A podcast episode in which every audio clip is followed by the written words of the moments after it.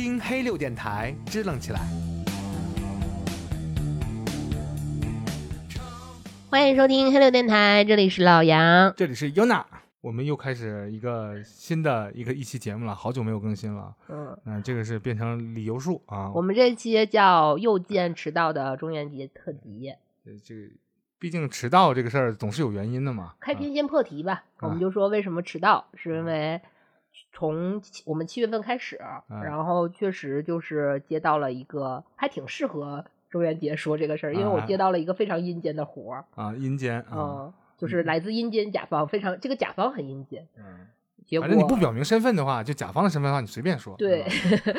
呃，表明也无所谓了。结果就瞎忙，忙的一直没有时间录音，因为我连续加班已经有一个半将近一个半月了，差不多了。啊嗯，就是零零七的状态加班，随时待机待命啊。迟到也是有原因的，那这活儿可能会告一段落了，所以说你现在就有黄了，这活儿黄了啊，就是来得结束了。然后，嗯，我们接着说快乐的话题吧，我们就 接着来那黄了不挺快乐的吗？对对对对对对，嗯，先说了迟到，啊，嗯，然后接下来就说中元节和特辑这两件事情，就好像我们每年的中元节特辑都会迟到呃，有一年没迟到，呃，确实是二零年那年没迟到，啊二零年也就没没两年，这个电台一共有几年？啊。那去年是迟到了，今年还是要迟到，而且迟到的非常迟。那按理来说呢，我们要不要说说一下今天是哪一天啊？今天呢是这个我们八月十五，呃中秋节，中秋节，对。但是我们录的这个呢，应该是中元节的特辑，对吧？也就是大家所谓俗称的鬼节。那我们是不是又会说到迟到的中秋节特辑？中元节和中秋节就差一个字儿啊，然后这大家就记住就行了。这个中元节是七月十五啊，就我们这个应该叫农历七月十五，然后这个中秋节呢是农历八月十五。我们在八月十五的这一天录了七月十五的这一节目啊，大家见谅啊，稍微有点迟到，延迟，延迟有点我严重。们这个网不太好 对，延迟有点严重。啊。其实我原来想这个中元节特辑的时候，野心还是挺大的，想好正正经经的讲几个鬼故事，来点硬货啊，对我们啊台，我们台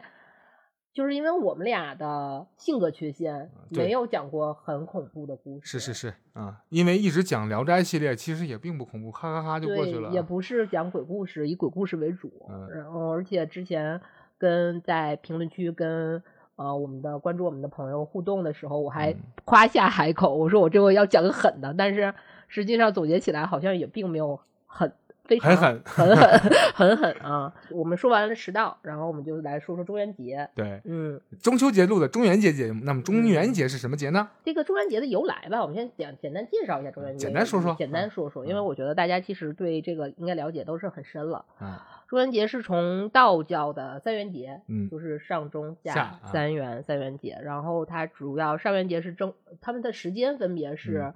正月，然后啊七月和十月，嗯，嗯的十五，就朔望之日就是月嗯月。圆的时候啊，15分别是他们分别这三个呢是代表天地水三观的这个诞辰，嗯，嗯，然后其实你的诞辰你一说这个天地水，就能，我觉得它其实很多就是跟农耕有关系了，嗯因为它基基本上就是气候，啊然后土地的状况、啊以及水，其实是在于农工来说，因为我们确实就是个农业大国嘛，常非常农业大国，重要的对，一个因素嗯，所以它就正好就是而来的，啊。OK，嗯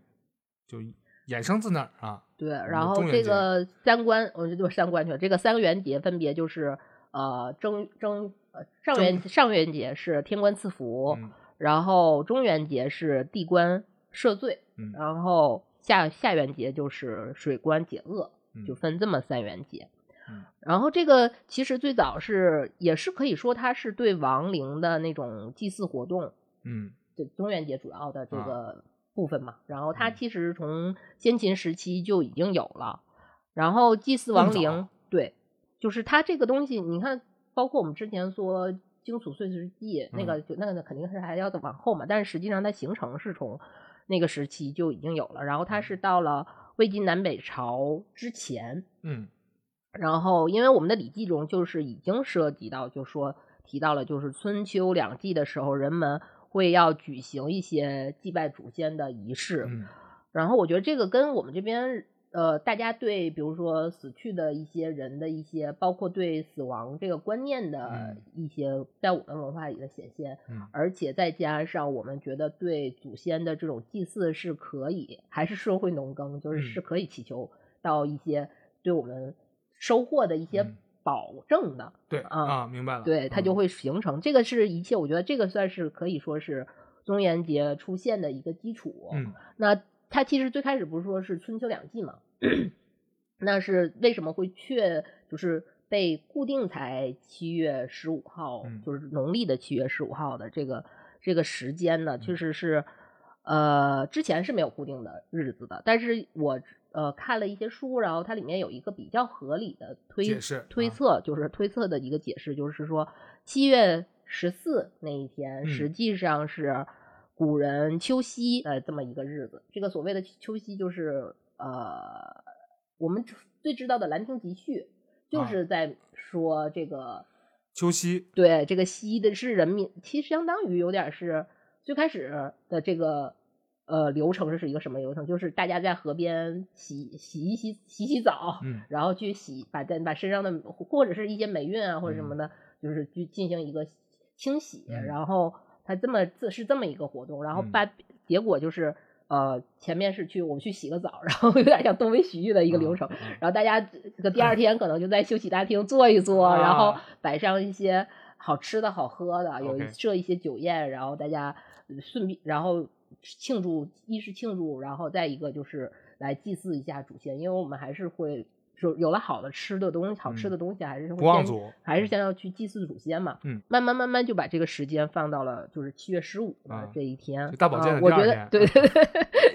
嗯。好，呃，然后而且在这个时间里面，就是佛教也有融入进来了嘛，嗯就是从相当于，然后就有了盂兰盆节，嗯大家只说就是香港那边，我们看港港泰国港台电影嗯。很多，就是包括东南亚那嗯边的电影里面就会经常说盂兰盆节，对。实际上它这个盂兰盆节的这个概念是佛教概念，嗯。然后在这个融入里面，就也是中就是把中元节从有道教的部分，有有佛教的佛教的部分，然后一直到唐朝的时候，就基本上已经算是官方，尤其唐唐朝本身它的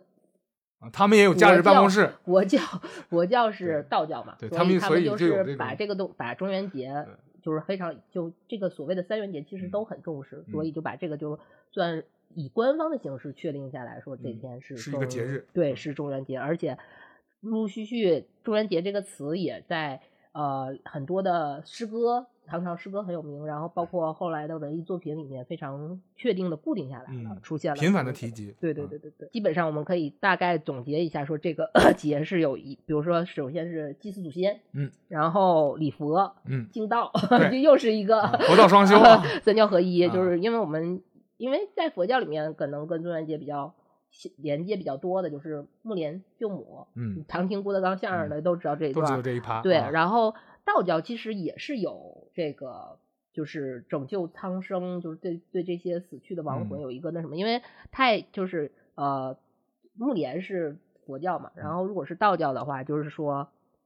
太乙救苦天尊，就是太乙、嗯太乙啊太乙。真人对啊，主要而且这个其实。北方偏多，就嗯。流传的是我我们国家北方偏多，嗯。南方可能就稍微往佛教的地方向走一走偏嗯向啊。嗯它是大概是这么一个嗯中元节的这嗯么一个，但是恰恰巧都碰到这一天了啊嗯，呃，你过我也过，对吧？过的东西都彼此是相互有一些渗透，是吧？是这个意思吧？呃，我觉得就是把休息大厅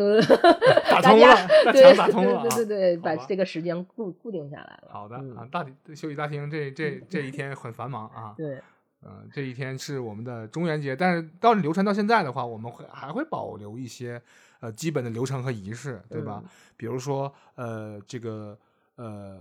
祭祀祖先，这个是肯定的了，对吧？会要追思，对吧？这个东西是一个非虽然现在不让烧纸了，对不让烧了，但是但是也有解决办法，他可能是为了污染环境，怕怕有这个方面的担忧啊，可以偷偷烧，这段不能播。啊嗯，也不是，其实可以有集中焚烧的地方，人家有一些地方是可以允许对人家都提提倡了说文明祭祀，对吧？这个咱们是要提倡的啊，这个文明祭祀大家要放在心里啊。这个中元节这个这这一天呢，虽然已，经过去那我们就，说说鬼故事，别别找别找我了，就再说一下鬼故事的部分。然后我们今天带给大家的鬼故事呢，实际上我觉得说唐传奇的鬼故事，因为我们之前说了很多唐传奇的故事，，对说的都是什么爱情故事，嗯然后稍微有一点点政治斗争什么的，对政治斗争学嗯，但今天我们来讲一些比较纯一点、纯纯的鬼鬼故事故事，啊是里面真的有鬼的故事。猛料是吧？对，嗯而且我觉得还挺合适的，因为嗯确实这个中元节我们刚才说了是嗯在唐朝官方确定下来的，然后我们今天就讲一个从最根本、追本溯源的最根儿上讲一个那个时期的鬼故事，嗯好是一个什么情好况一千大几年前，大几百年前的，故事啊。我觉得非常合适啊。好，呃，那在讲故事，这样讲我们今天给大家带来的这几个鬼故事之前，嗯然后我觉得我们可以再先说一下，你听到，你回忆一下你，啊，你小时候听的第一个鬼故事，你有印象吗？我有印象，是我奶奶讲的那个，就特别俗的老妖精来捉你来了，啊，就小孩不好好睡觉啊。那你读到的第一个故事，就是按照真正的是属你自己去阅读的一个，你认为它是，就可能你会看一些小报什么，那个不算，啊，因为我们小时候那种。呃，都市怪谈的杂志还是很风非法的风行出版物 很风很风行的嗯，就是真的是你认认为你看的第一个鬼故事，白话本的，不是嗯白话本儿，就是现代现代文翻译过来的那个小短片改短的那个和被删减过的《倩女幽魂》啊，嗯，是什么？大概是一个是是什么？你说的那个被改的是到一个什么改到一个什么程就是度呢？少年可以读的那种，明白了吗？就是但是聂小倩这个故事没有那个《倩女幽魂啊，》，你懂了吗？哦，就是可能是改编的很多次，然后就嗯能汇集成了一个少年能读的一个人物是那么几个，那么故事的走向都是大家耳熟能详，就那么个玩意儿啊。嗯我我记得好像是七八岁看的那个小故事，当时认字儿还不太多，上面还带拼音的呢，我记得很清楚。我读到的，我认为第一个嗯鬼故事是我小学一年，我记得特别清楚，嗯是我小学一年级的暑假啊，读的《聊斋里边的啥？尸变哦，蒲松龄是吧？对啊，》，就是明天啊，是这样的，因为那个大家可能不同版本的，就是不同版本的《聊斋》，然后他可能第一个一故事有可能是就是烤城隍，嗯。也有可能是耳中小人，就是但是一般第二个故事都是尸变，嗯。就是它的排排版，就是它不它的编辑都都嗯是第二个都是按照故事这个顺序一定是尸变。嗯我那我当时读的，我记得特别清楚，那个是一个阳光明媚的午后，啊，然后然后看尸变，对，我在我坐在家里，然后吃着我们那个时候就是特别喜欢，我们那儿夏天有一种食物，就是一种小樱桃，嗯。非常其实它更接近于那个非常浆果的一个非常小的那种樱桃，嗯。然后我们会把那个把它，因为它很小，吃起来也很麻烦，嗯。特特别喜欢把它放到冰冰箱冷冻里嗯。去冻上，然后抠，就是因为它冻都结到一块儿去，因为你。洗的时候你不可能擦的那么干净，所以它然后就一边抠粘连在一起。对，连在一起，然后你就抠它，然后放到嘴里去吮吸，去嗦了它，就是我们去嗦了它，然后一边儿作，翻对翻那个翻一些小闲书，因为嗯。暑放暑假很快乐嘛。嗯。然后看第我看的那本第一个故事是考城隍，因为嗯考城隍对于呃小学一年级时候的我来说，可能就是因为它里面考城隍实际上是充满了开篇有点让你感觉到它是充满了蒲松龄隐隐的怨恨在里嗯。面，但是。一个小学一年级的小女孩儿是理解不了一个七十多岁 老头儿 老头儿郁郁不不得志的那种心情的，嗯所以那个故事看的很很马虎，就就翻过去了。然后第二篇尸变一下子就吸引到我了嗯，啊、这个带劲。我觉得大家应该都有过那种感觉，就是你本来外面是阳光明媚的嗯一个午、嗯午后，然后就是很而且天气很闷热，嗯但是突然间就感觉到一股凉气。后背 有点发凉的嗯那种。它呃，这个是我读到的第一个嗯鬼故事，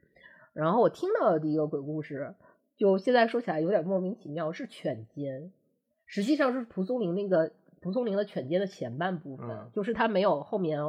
有些黄色和嗯暴力暴暴力和猎奇的那个嗯部分，只是前面的一个部分。这个是我妈小时候讲给我的，我嗯很小很小的时候。后来我包括我们之前因为做《聊斋》《聊斋》的时候，嗯我也说过，就是我对《聊斋》为什么那么的喜欢，是因为我小时候听到的大部分鬼故事都是《聊斋》的某一个变形，变形，嗯所以在我第一次读《聊斋》的时候，我会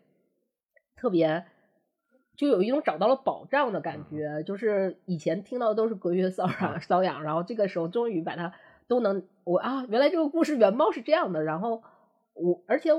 像小时候我们听到的很多鬼故事都是说我听谁谁谁说了，然后你看完之后就说不是吧，你们都原来大家为什么都看过 这一本书，有那一种那样的感觉，找到根儿了，对嗯找到根儿了啊的那种感觉。你们说的都是同人文，嗯这是原版的啊。嗯，就是你老妖精抓你那个，他我觉得这个涉及到一个人的恐惧点，也是我们今天除了要给大家讲鬼故事的嗯一个原因之外，还有另一个需要探讨，就是我们台为什么讲不好鬼故事这件事儿。呃，确呃实讲，因为就是我觉得这害怕是恐惧点的一个问题。我觉得大家可能对恐惧点，但是咱们先论述一下，恐嗯惧点这个呢，人和人肯定不一样，这个你确定吧？对对吧？但是大家能觉得这个东西挺吓人的，一群人觉得挺吓人，我觉得又有一个范围在，就是这个范围在哪？比如说，我给你举个举个例子啊，在一个桌子上放一个粉色的草莓小蛋糕，挺可爱的，你这个事儿不会有人觉得恐怖，你觉得就放在那儿，然后挺好吃，这这事儿是个很平稀松平常的事情，很美好，对吧？但是你又觉得这个这个小蛋糕自己飘起来了，然后它抖了两下，然后少了一块儿，你就觉得这个事情就有点奇怪了。那恐惧点在哪儿呢？你的恐惧点在哪儿呢？我的恐惧点，那我们就先来说我们今天要讲的鬼故事吧。因为今天我们选的第一篇鬼故事就是我目前面临的一个恐惧点。好吧，直接拿故事来阐阐述自己的，对对对，行我们来先说第一个故事啊，这个故事叫做斗不疑，嗯，斗不疑，嗯，对，唐传奇的故事，嗯，是个唐传奇的故事。我们先来说一下这个故事，这个故事其实也是分成两段儿，就是嗯。唐传奇大的结构是非嗯。常像的，就是它你可以说是按照时间的一个顺序的两嗯。段儿，也可我觉得它也有点像窦不疑这个人生平的一个顺序，嗯，前嗯后啊，因为故事开篇就是先介绍了一下，说这个窦不疑呢是武德年间的那个功臣的呃后代，就是公纯孙嘛，他属原文说是公纯孙，然后。呃，也可以说，就是我们来解释一下这个武德年间的这个嗯事儿，就是其实就是相当于他是开国功臣嗯啊，武李渊时候的武德年间是李渊的时候，嗯就是那个开国功臣的一个后代。嗯嗯然后你也就可以想说，他家肯定应该是武将比较多一，嗯武将的成分比较多一而且点。上午，对对对，然后就交代了说他是做到了中郎将，也就是统领禁军，地位很高的这么一个，就是呃这么一个官职，然后告老还乡，他大概就是这么一个生平。嗯。然后接下来介绍的呢是他的人物性格，嗯。这个里面就是最大的，我觉得最能概括他人物性格的就是三个字，叫有胆力，嗯，就胆儿很大，胆儿大，嗯，胆儿大。然后就说了他他年轻的时候呢，很勇敢，就是非常像游侠，就是李白的那种、那种哦感觉，游侠。剑客啊，对，剑客，然后经常就是斗鸡走狗，然后这词儿赌不怎么博好呀，对，赌博一掷千金，就是他，因为原文里面就是说他喜欢斗鸡啊、斗狗啊，然后赌博花很多钱，怎么这么像跟公主啊？跟人呢也是义非常义气相交、嗯啊，这么一个。然后当时他本身是太原人，然后太原当时他年轻的时候啊，就是他嗯太原就是东北方呃的一条大路上是嗯。经常会闹鬼的，然后据啊说这个鬼呢是身高两丈，就大概六米、六米多高我靠，那么高，啊，一个大个儿。鬼大个儿，啊。行吧，篮球运动鬼，对，这个经常这个鬼呢是在阴雨天的这种或者是黄昏，就光线嗯。不是很明亮的时候就出现，然后嗯。出现在这个大路上，然后嗯。吓人。有的人也因为看见这个鬼就被吓死了，确实六米多高，挺挺吓人啊。啊、可能是具有唐朝有巨物恐惧症的人也占占比例占的不不少。然嗯、然后就是有点类似于是这些少年们就以此为打赌，嗯然后就说谁如果把这个大个儿鬼给射死了、啊，就给他五千贯的赏金。哇，好多钱！然后所以这些少年就争先恐后的进击吧，巨人。对对，然后只有都不疑呢，就是就是大茬了，就说嗯我、我来这事儿我来干，嗯嗯，然后就是他就等于是在黄，因为他是都在就是看不太清楚的时候出现的嘛，嗯。这个鬼的这个状况，所以他就在黄昏的时候，黄昏之后呢就出发了，嗯。但是其他人呢就也会不太相信他，说他嗯。是不是催呀、就是他平时就是又好赌博，然后又啊。这么不太靠谱的样子，所以就是大家就跟随在他身后，就偷偷在猫在草丛里啊。啊，就帮他看，就躲在草丛里看看他是不是真的去杀鬼。然后有人，啊，对，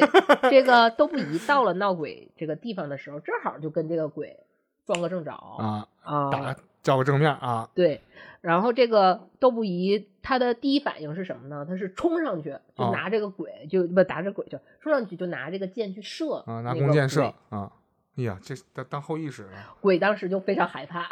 然后掉头就是他中身上中了箭嘛，因为啊他其实不有点不太像射手，他有点像战士的情况，这种，因为他啊是没有躲在塔下，直接冲上去了，对，直接就冲上去了。好，所以中了箭，这鬼就掉头就逃跑了，嗯。然后就等于是呃鬼跑，然后窦不疑就追，就是他追就鬼射，他追我逃，就是插翅难逃的这么一个情况啊。哪里跑？然后就而且是一边追还一边补着补刀，就一边射、一边射，然后前前后后鬼总共动了三次箭，好的，然后啊。把鬼逼的就不像样儿了，这鬼就就跳到了那个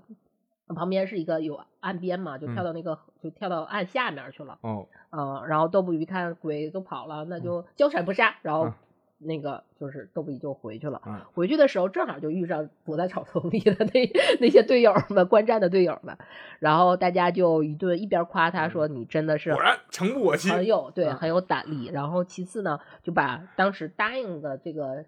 五千贯的赏金就给了窦不疑，窦不疑就把这个钱全部拿出来跟大家喝酒了。这个其实也是能看出来都不一那个性格，啊这个还挺豪爽啊，对，非嗯常确实是很侠，就很侠的这个。我怎么觉得他？是去找乐子去了？呃，请大家喝酒，然后第二天大家就喝得很开心。之后第二嗯天就是、那也要确定一下，说这个鬼到底是不是被杀杀掉了。所以大家就在那个鬼跳下去的地方，鬼好惨，鬼跳就这个大个鬼跳下去的地方，找到了一个就是竹编，也可以说是竹编，也可以是金条编的一个这么一个神像。嗯然后这个神像旁边放了三，就是那刚才窦不疑射出的他中的那三支箭。嗯，也就是从这儿以后，这条路上呢就再也没有出现过鬼好，啊。真惨，嗯而且窦不疑也是因这件事而得名，啊就是从这儿就开始，因为他的有胆力，嗯他的勇猛，然后就出了名了。搞得山西这个地界无人不知，无人不晓。对，嗯然后就这样呢，就是时间就来到了天宝二年的十月份，这个嗯时候窦不疑就已经七十多岁了老了，啊。嗯但是原文说他说是还是意气不衰，就还没有减，就是还是很很猛、嗯很有胆力的这么一个人。然后这个窦不疑呢，就去曲阳的一个同朋友家去嗯喝酒、饮酒，喝多了之后，而且这个当时可能宴会开的比较晚嘛，嗯。然后时间也特别晚，所以主人就是特别想让他留宿，因为晚上回家确实是嗯。比较不安全。嗯。结果呢，都不疑就让他的跟随他的手下留在了这个做客的这个家，然后自己独自骑马回太原，就是从曲阳到太原，嗯。就大概九十呃多里的这个路上，他是这个原文说是他是会途经一个古战场，嗯。然后我大概看了一下那个，就是虽然我的地理很差，但是我嗯。大概看了一下，我怀疑他说的这个古战场就是长平之战的那个古战场，嗯。而且在不管是就是《唐传奇》里面也好，包括有呃元阳杂俎，他们嗯。一般提到古战场比较愿意提，就是他们喜欢提的就是长平之战那场白那一场嗯起那场嗯。屠了无数人，对的那场那 场嗯战争。然后那个古战场呢，平时是一个什么状况呢？它就是到处都是那种狐狸啊、鬼火啊，嗯就是挺挺就没有人迹的这么一个情况。嗯但是窦不宜在回家，就是他在他喝醉了要回家的走这条路的那天晚上呢，就是呃天上就是是云月亮，首先是这个月亮嗯是满月。应该嗯那就可以，可能说就这这天他赴赴宴是十月十五啊这一天啊，然后云彩也很稀薄，嗯。就是其实很明亮的，嗯就是整个路是很明亮的。然后这个道路两边呢，就出现了各种的店铺，因为哦。之前我们也说，就是这块儿是古战场，是没有人没有人迹的嘛。然后，但是这个时候就出现了各种的小商小贩和店铺，嗯 NPC 出来了，对，而且街道上是充满了有男有女、有老有少的，然后大家是喝酒作乐，然后喝一边脚上打着拍子，在那个就是这个可以说是在古战场上蹦野迪，啊也可以说是嘉年华在对，你别提嘉年华那三个字儿，想吐啊。然后你暴露了。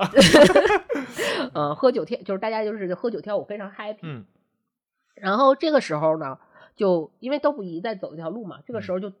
就出来一百多个小孩儿，嗯然后围着这个窦不疑的那个马，嗯就是爱的魔力转圈圈了，啊你知道吗？就是围着他的马，就是唱歌跳舞，嗯然后就阻碍了窦不疑的前行。嗯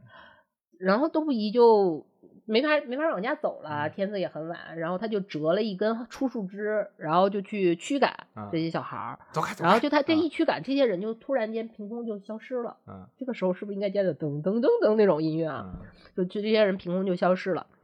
然后这个时候，窦不疑呢就开始觉得这一条路就是有一点儿点儿邪门邪门了，对。但是他还是继续往前走，嗯往前走之后，他就又看到了一个客栈，就嗯客店，他这原文叫逆旅嘛，就一个客店。嗯然后这个客店呢，也是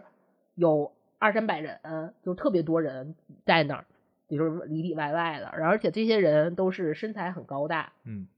然后穿的也很华丽，嗯有点像什么时尚 时尚秀的现场那种感觉穿着很华丽。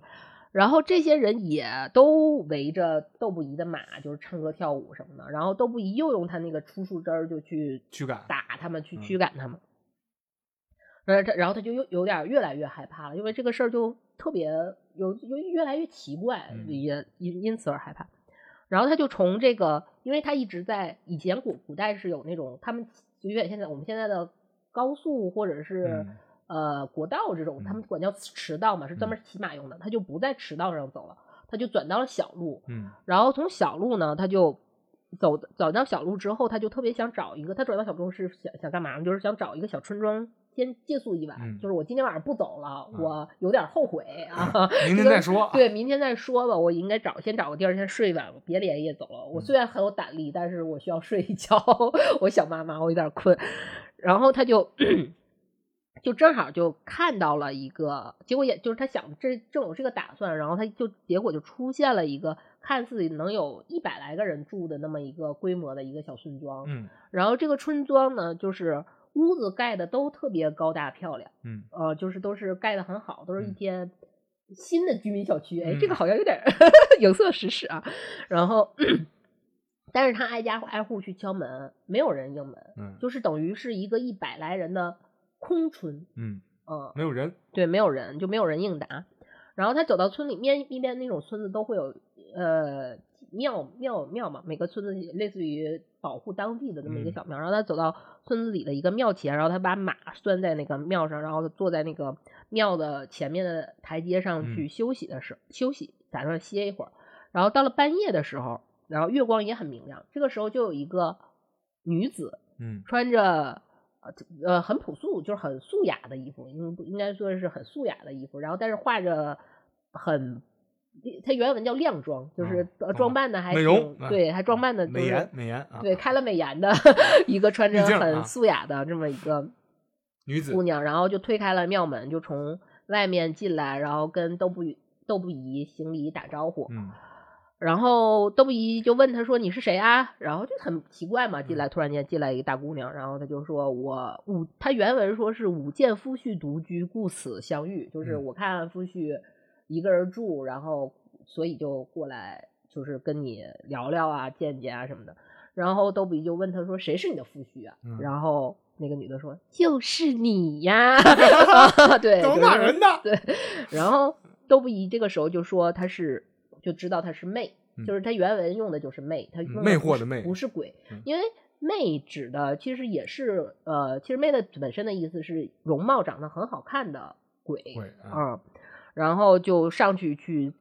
打他，嗯就是其实都比还是很硬刚儿的啊这么一个人，就是他遇到这种事儿，他都是嗯让先去打他，然后这个女的就离开了，嗯就是我我不收你们这些妖艳贱货的那什么啊，就是啊把他打打跑了。好的，然后他看见就是，而且七十多岁的一个嗯。老人啊，就是说他连续打了打了一百多孩子，打了一百多成人，二百多呃大高个的成人，然后又打了个女的，他就确实也挺累的，包括嗯。一路奔波。嗯。他就看到这个庙里面有的亭上，就是厅上呢有一张床，然后他就觉得想在床上躺躺一会儿，歇会儿，踏呼歇会儿，然后结果刚躺到床上休息，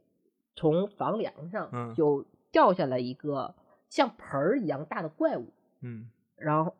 大湖对，大可能是小胡啊小大胡小小小胡啊，小胡就掉到他身上，哎，好像真是小胡，因为他打他就是豆腐鱼，就是这肯定是扒拉嘛，你啊怎么一个东西掉掉身上，肯定就嗯一顿扒拉。在打这个小胡的时候，也不是小胡了，就是你像我觉得叫更像盆儿怪吧啊，火盆怪应该嗯说是，因为打他的时候，他会发出那种狗叫的声音，啊，嗯，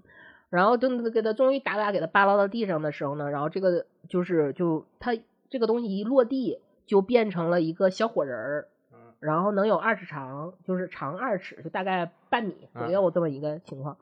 半米，然后发着非常明亮的光，然后就往墙那个方向走，一下就进到墙里就消失不见了。OK 啊嗯，把魂儿打出来了啊、到这儿为止，嗯。就是豆腐鱼的奇奇遇就算是差不多了，因为啊、这个逗比就从庙里出来了，然后找了一片树林，就在里面就想，我真是不应该 走夜路，不应该走，就在里面休息。然后等到天亮以后呢，就已经完全动不了了，这个人。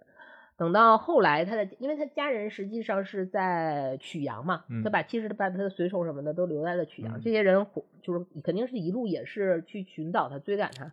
然后发现他的时候，原文说他说是已淤且上魂矣，就是这个人已经痴痴呆呆了，嗯已经就魂儿都已魂儿都已经没了，嗯就是这个人已经就跟叫傻老傻子是一样的了。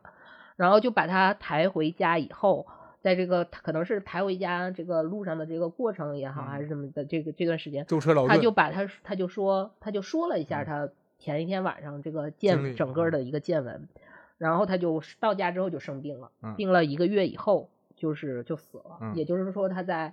啊、呃天宝二年的 十一月份就死掉了，啊好。整个都不疑的那么一个故事，嗯，我先先先说一下这个人啊，嗯挺猛的，七十多岁老将啊，砍了砍了多少鬼，打打小小小小鬼，然后一打百多呃一百多小鬼，然后那个两百200多长鬼，嗯然后还有打女鬼，然后还有打 BOSS 是吧？嗯 打打小胡，嗯啊，行，挺好啊，这嗯个人胆色还是不错的，嗯，应该叫狗盆怪，因为它发出狗叫，然后是盆儿，这个名儿起的好随意啊，那就叫火盆狗，好不好？因为它是火狗还是火还是火还是盆儿啊，还是啊狗，火盆狗啊。啊，这样一个人，他为什么被吓得痴痴呆呆了呢？其实这个就是，我觉得这个故事，首嗯先我不知道我讲的恐不恐怖，我感觉还是挺欢乐的，完全。因为这个鬼嘉年华那会儿 就破坏了气氛。呃，你你你算算吧，就是我们从来没有讲过鬼故事，嗯但是在这个故事里，我觉得我至少讲了，看看前面有一百多小鬼，嗯然后后面有二百多这就400大人了鬼，这就 三百、三百、一百多、二百多，然后加一块不小四百吗？呃加一块小四百个鬼，这啊个故事里基本上出现了小四小四百个鬼。天哪！嗯，就是我我其实我觉得这个这个故事，我当时第一次读的时候，我就印象非常深刻，嗯。因为我觉得它有点接近于我，就是我现在所恐惧的点。虽然我可能还是不是很，就是我们现在说鬼故事什么的，嗯。并不是很害怕，但是它接近了一个我的恐怖的点，嗯。就是呃，尤其今天我还过生日，就是 马马上就台长生日快乐啊！对，啊步入了一个就在慢慢的衰老的这嗯么一个，就是尤其明显，嗯就会觉得这个是人对不是对死亡的恐惧，嗯可能呃这死亡的恐惧并不明显，但是对衰老人对衰老的恐嗯惧，其实它会是有有一个曲线的，嗯，嗯，越来越甚，对吧？也不是越来越甚。其实，在我做这个稿子之前的时候，就是昨天，就是我过生日的前一天，嗯我就还挺严重的这件嗯事儿，对于我来说很大影响。嗯但是我今天十二点钟一醒，我突然间就觉得又没什么了，嗯就是一下子这个那个劲儿又过去了。但是之前是有对于我来说有很深的恐惧，他这恐惧并不是说你去走向死亡，而是你看这个就像窦不疑跟窦不疑的情形很相似，他一直是首先这个人，首先我们最开始说他概概括他这个嗯。整个人物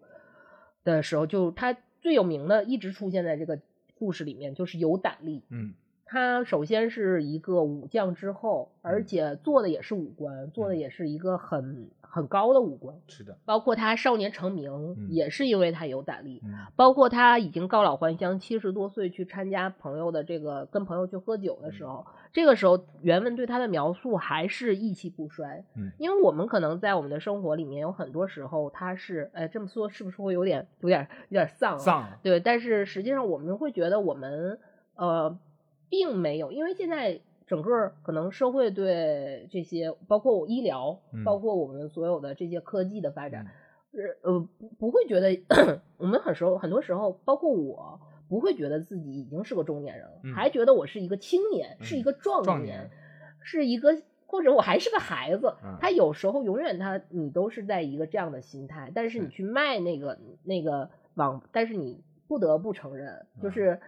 你看我，因为这我觉得我也没有说偶像包袱，因为我马上就要四十了，嗯明年就四十。嗯不可能说一个四十岁的人还要说自己是个 孩子这个事儿，还得过儿童节呢，对 对对，不不不不，好多年都没过，就是这个东西是有一个转变的，嗯。呃，包括你看到你周围身边的人，对这个是另一个方方向了，就是你周围身边的人，呃，一起可能当时有同龄的人很多，慢慢嗯。慢慢，你可能周围身边跟你一起工作的和你接触到的人，他们的年龄年纪就是十以十年的 速度递减，对对的递减，然后他们越来越小，然后你对还有一个问题是你对这些人越来越不了解，嗯。然后我这个东西我觉得也是会产生恐惧的，嗯。然后以至于说你发现了这些不了解和不理解以后，你的未来你也会因此对你的未来变它变得已知，好像从固定变成了未知，嗯。这种恐惧也是很很也是会影响到我的。倒回都不以这个故事来看，嗯，你说这些鬼，他有伤害到窦不疑吗？实际上，这些鬼里，这将近四百多个鬼，可能四百还多啊，这个数字，就是这些鬼里面，可能只有最开始那个六米多，拦路鬼，对，啊六米多的那个，他是。专门喜欢在路上吓人，嗯然后这个是算是伤害，嗯精神精神精神攻击，嗯这个也算是伤害。他是而且真是吓吓死人了，啊所以他是唯一一个伤害。但是其他的人，你看他写的都是那种大家喝酒，嗯然后开心的唱歌跳舞，嗯这些围着他的这些人，其实是他原文说是围着他，也是唱歌跳舞，也嗯是爱的魔力转圈圈的这种情况。欢声笑语，对，然后这个呃妹，就是包括这个最后面出现倒数第二个这个嗯魅，这个妹也是是面容姣好的鬼。他来的时候，呃，当然就是如果他被定义成魅的话，嗯他的下一步肯定是要对你造成一些损害，他嗯肯定是恶鬼的、嗯一个魅，肯定不是个好鬼这个词儿。但是他在看到窦不疑的前一秒钟，就是他在至少跟窦不疑的交往当中、接触当中，他是没有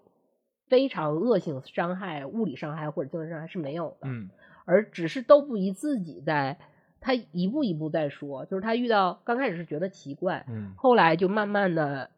有些害怕，然后他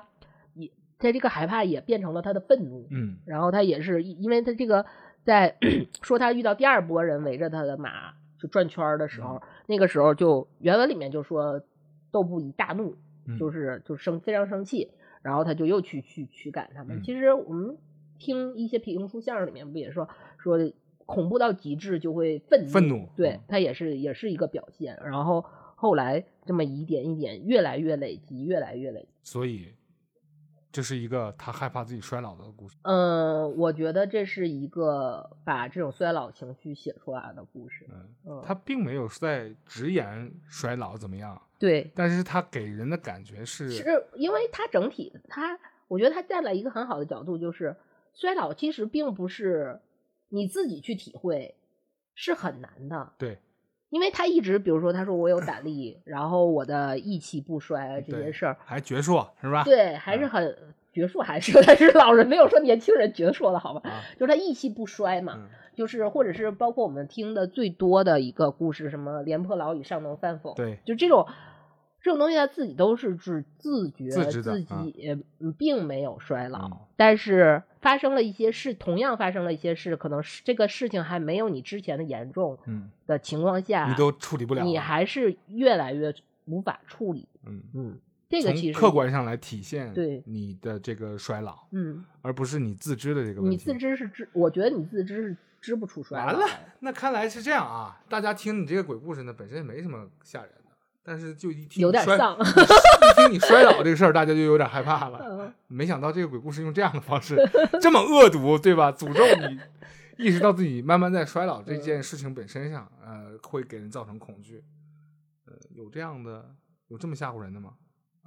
但是我我觉得，我们先把这个都不宜放在开篇。一是这个是我首先我自己的恐惧点，跟大家我的恐惧点跟大家分享。我觉得你这个打击面绝对够广，不仅仅是你的。分享一下。然后还有一个就是说，我觉得就是恐惧这个事儿，就是每个每个人面对恐惧不一样。但是哎我发现其实孩子的恐惧和成人的恐惧，我觉得它里面是有一些差别的。嗯这个是我最近觉得有一点点好玩儿的，就是比如说小孩儿的恐惧，我们因为我们很多时候说恐惧它是在携带在我们基因里的，比如嗯说我们就。看到火我们就会后退，嗯看到比如说是毒蛇什么，包括像我们拿黄瓜 吓猫这种这种这种情况，基因自带的这是基因自带的。啊避险，但是呃，成人的恐怖里面，我说的这个是包括比如说像日韩啊、欧美现在很多恐怖片里面喜欢用的一个题材，就是那个恐怖谷的这种恐怖谷效应，恐怖谷效应，就是越趋近像真实，对像真的，就是越刚刚开始不没没那么想，觉得还挺可爱，慢慢越越像，然后就越害怕，越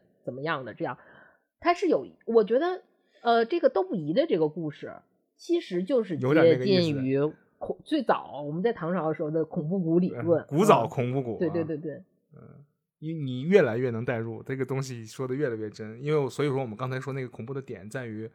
衰老这件事儿上，你从那里面读咂摸出来这个味道，然后你再想想自己，因为你看他所有，比如说包括呃，我们刚才说了。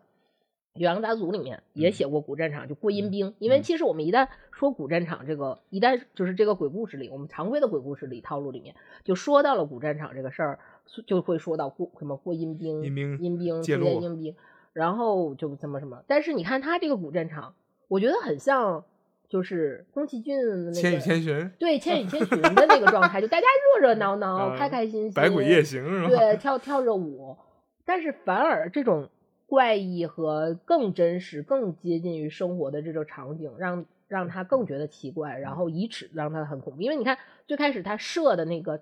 两米、六米六米高的那个大长个儿、大大个儿不害怕鬼的时候，他知道他是坏的，他嗯会伤害，然后他会他已经认定说。他会可能会伤害我，然后我要去把他杀掉，嗯然后可能也是义气，义气肯定是在一部分，嗯但是他的侠占一部分，但是这个，呃我觉得这个这块肯定也是在一个成嗯分在的，是但是他后来遇到的这种，就是有点招架不住。对，就反 而就招架不住了，嗯，他万一其实我们这么想，按照你这个理论这么想呢，来的那些小孩都是恶鬼小孩，他他别说拿树条，拿个树杈能把这小孩小孩们打死，把那些围过来的成年鬼打死，然后这个那个鬼他如果说什么相公就是你啊的那个那个妹，其实他也可以下杀手，但是这些东西他节目期前面铺垫那些贴近于他生活的那种状态，尤其他刚参加完宴会的时候。他看到这个东西，他已经分不清的时候，他就觉得。而且你看他前后两个故事，它是有很多对比的，就比如说前面那个六米高的那个鬼，他是喜欢在阴雨天气，嗯就是那个应该怪的鬼出现的天气里面，嗯，然后是在晚上黄昏嗯黄昏的时候，就光线不太好的时候，雾影影曹操的时候，他这个出轨，那肯定是我们小时候看的所有的什么《聊斋》的这个设定就已经摆在那儿了就是鬼闹鬼的时候，啊就我们知道鬼肯定是床底下。然后柜子里柜子里、房顶卫生间，就这啊种油阴阴阴潮潮，然后不太卫生的卫生卫生死角。对于处女座的恐惧就是卫生死角 然后这个地方会闹鬼。是的，对，但是你看它里面嗯回家的、虽然是这块儿大设定是古战场，但它描写的时候那个场景是很美的，就是嗯月是圆的，云是薄的，嗯就是月圆，就是它里面就是说是月满云薄，嗯就是它云云淡淡的云层嗯根本就不影响照明，嗯是非常明亮的这么一个坦途上，然后遇到了这样一次，大家欢声笑语，就是越是热闹人多的时候越寂寞，是吗？是这种的吗？嗯开哲学了都。呃，这个故事呢，利用了衰老这这一个点，然后呢，还打了这个恐怖谷的这样的一个概念，所以说给人营造出来一种恐怖的故事，那大家这么理性的说，一点都不恐怖。呃重新大家记说着点啊，这个不不重新说，这这我觉得还是应该梳理一下，这是我的一一种习惯。嗯这是一个一千大几百年前写的一个故事，对吧？这个恐怖故事，我想的是，呃，你并没有把它讲得更恐怖啊。我说完了，我给你盖个棺定个论。你说怎么能把它讲得更恐怖？我给我给你举个例子，我害嗯怕的东西啊，我害怕呃蜘蛛，有很多人去害怕蜘蛛，就跟蛇一样，因为这个也是基因里面自带的啊。嗯、有可能可能基因会告诉你，呃，蜘蛛和蛇会有毒，你要离远它，会有一个基因本能的一个避险，对吧？但是昨天呢，就在你们家附近，我喝酒吃饭的时候，看到旁边一桌，大概离我大概不到一米的一个距离，一个人拿出一个小方便饭盒，里边掏出了一个大蜘蛛，有多大呢？巴掌那么大。然后在他手上爬来爬去，然后他跟他朋友在聊天的时候说没有毒，这东西可可爱了，身上都是毛，在那慢慢的爬。然后你看他到到这个手上，我看入迷了，好好看啊，一点也不害怕。为啥？大蜘蛛和小蜘蛛有什么差别吗？就是那种大概呃五厘米宽那种蜘蛛，我就觉得就挺可怕的，更越来越小的也很可怕。但是那个大蜘蛛就一点也不可怕，都非常好玩。那这就可能，呃，它的那种大蜘蛛是我平时不太常见的，那种小蜘蛛是我常见的，我觉得那个东西更可怕。然后那个大蜘蛛就觉得好像是它就变成宠物化了。啊，是的，呃，就就吃掉了那个可怕的那样的一个属性，我就觉得可能没没有什么可怕的。但是你这个人呢，就是说，呃，你讲的东西就是那样也对你来讲也不可怕，这样对于你来讲也不可怕。然后你嘎人腰子是吗？从来了一个背刺，说你衰老这个事情，然后让我觉得好像有点害怕。这一点确实是打动到打打打到我了。但是你讲的故事本身还是不可怕，嗯嗯，失败。嗯电台黄了，别录了。嗯 那今天还今天还有什么其他的故事给大家讲？嗯，再再我们还再来说一个，也是祭文里面牛素写的，就因为这边这个刚才我们说的这个窦不疑的故事，就是祭文牛素写的故事。然后我们再来说另一个故事，呃，我们只集起其中一段儿吧，因为我觉得这个这个故事实际上我们之前是想单拎出来做一集的，啊啊！但是我们再回回到我们刚才说迟到的中元节特、嗯中元节特辑的时候，中元节特节对，这个时候是因为 呃我们这个热点正好就过去了，啊所以过得太太太久远了对过了非常久远，可能我们在说这个新闻的时候，大家已经不记得了。啊！但是我现在先说这个故事，你你你们自己自行回忆一下这个热点，应该可以回忆。对你这么玩还有拉。满节目效果啊，对对，啊这个叫红坊法红坊禅师啊，禅师啊，啊，然后这个故事对是一个呃比较佛教的故事，啊就是佛一个讲讲讲一个很厉害的禅师的这么一个故事。，OK，这个红坊禅师呢，他就是我们呃，我们就以下就称为他大师吧。这个啊大师呢，这个也这么说好像有点有有点那什么没有没可以可以，奇怪的概念啊。啊这个禅师，我们叫啊禅师。这个禅师呢，就是呃京说是京城人士啊啊、非常在在当时非常有名，嗯然后也呃算是有很在他的佛教领域也算是小有成就。然后有这么一天呢，这个有这么几个人来请这个大师，这个嗯禅师、是是，然后这个禅师呃是一个什么事儿呢？就是说我们是鬼王阎罗，就阎阎罗罗鬼王的嗯就是手下，使使者，对。然后我们这个阎罗鬼王的女儿呢生病了。嗯这个是呃，就是我们想他想这个病很严重，然嗯后我们想借助一场法事，嗯，然后来类似于祈祷祝福吧祈。福啊，然后请了请了很多就是有名的禅师，嗯就是大大师、大圣、大拿，那就是大大贤之类的，举行这么一场盛大的法事，然后嗯去祈求，然后所以就来请你嗯来去。嗯，你作为一个网红大师，有没有进去参与一手对对对来来一起来禅，呃，结果这个红方禅师就跟着应邀就呃去了应邀就去了。嗯啊、就是也是他不是说上天，也不是入地，他嗯是往就是原文说就是类似于往北行很很很很远的路，然后到一个山，然后山有一个小门儿，小门儿嘣儿突然打开，然后他就进去了。我他妈说的好像又不是很恐怖啊。结果去了之后，也是会发现这个是一个真的是一个非常盛大的法事，嗯然后其其他的参参会者与会者啊，与会者也是都是一个个就很庄严肃穆，然后这嗯个法事举行的也非常的顺利。嗯然后这个法事之后呢，就是因为为了答谢各位嘛，尤其这个呃，在这里面弘法禅师禅师好像是一个更相对来说起到的作用很大，也更有名的这个人，德高望重，就是啊鬼王很重视他，啊阎罗很鬼王很重视他，嗯，所以就说你看我这个院子，你可以去溜达溜达嗯溜达，但是呢，我后你就不要去我后院儿啊啊，就嘱咐了一句。然后这个禅师就说：“为什么不让去后院呢？”不，我偏去。然后就溜达到了后院儿，然后就发现这个后院儿景色很很美，就是一嗯个非常漂亮的园林。然后嗯就是整个描写的也是这个园林，就是呃有有小小小流水啊，啊。有花那个各种奇花异草啊，然后你但是并没有鸟语，花花花香是有，但是嗯。并没有鸟语，而是从这个后院里传来了一声声的惨叫。啊，然后他。就循循循着这个惨叫就往这个后院深处去，嗯。就发现了一个很高、非常高大的一个巨型的一个铜柱，然后这个铜柱上就是连下来很多铁链，然后这些嗯。铁链有铁链有银链，嗯。然后银的银做的链子，然后就穿着一呃一万多就是罗刹，就是也是鬼，也是嗯。罗刹，就是罗刹其实也是恶鬼嘛。嗯。然后在就是他们在受一些呃，比如说火烧之刑啊嗯。什么的，而且挨饿，就是一直好像也没给他们吃饭，所以他们就非常痛苦，在那儿惨惨叫，就嗯惨叫声特别大。然后其中有三五个呃老罗刹鬼，嗯就老者，就是尤其这个三五个老者就更就是更呃态度更诚恳，然嗯后也更惨。就跟他说，就是求你知道你是德高望重的禅师，嗯然后你能不能求鬼王把我们放了？嗯禅师说包在我身上，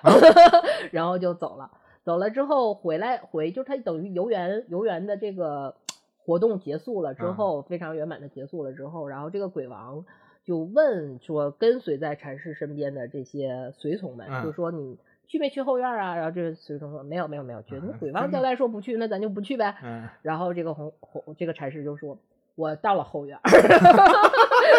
然？后我看见了后院里发生的一切。嗯那个你能不能把他们放了？嗯然后以慈慈悲嘛为怀嗯把他放了。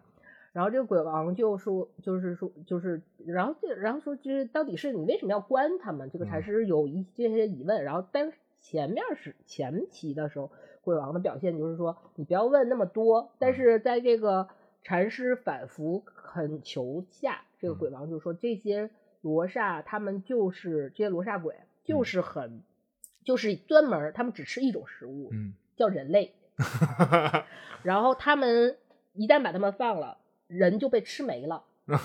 就是人，它里面就是用“尽”的这个词儿，嗯就是人就是就使尽了，就人就吃没了。他们就是他们就是因为罪大恶极，吃了很多人，就嗯差点把人类这个物种灭绝了，我啊才把他们关起来，要不然就没有你了，啊就大概这么个意思。但是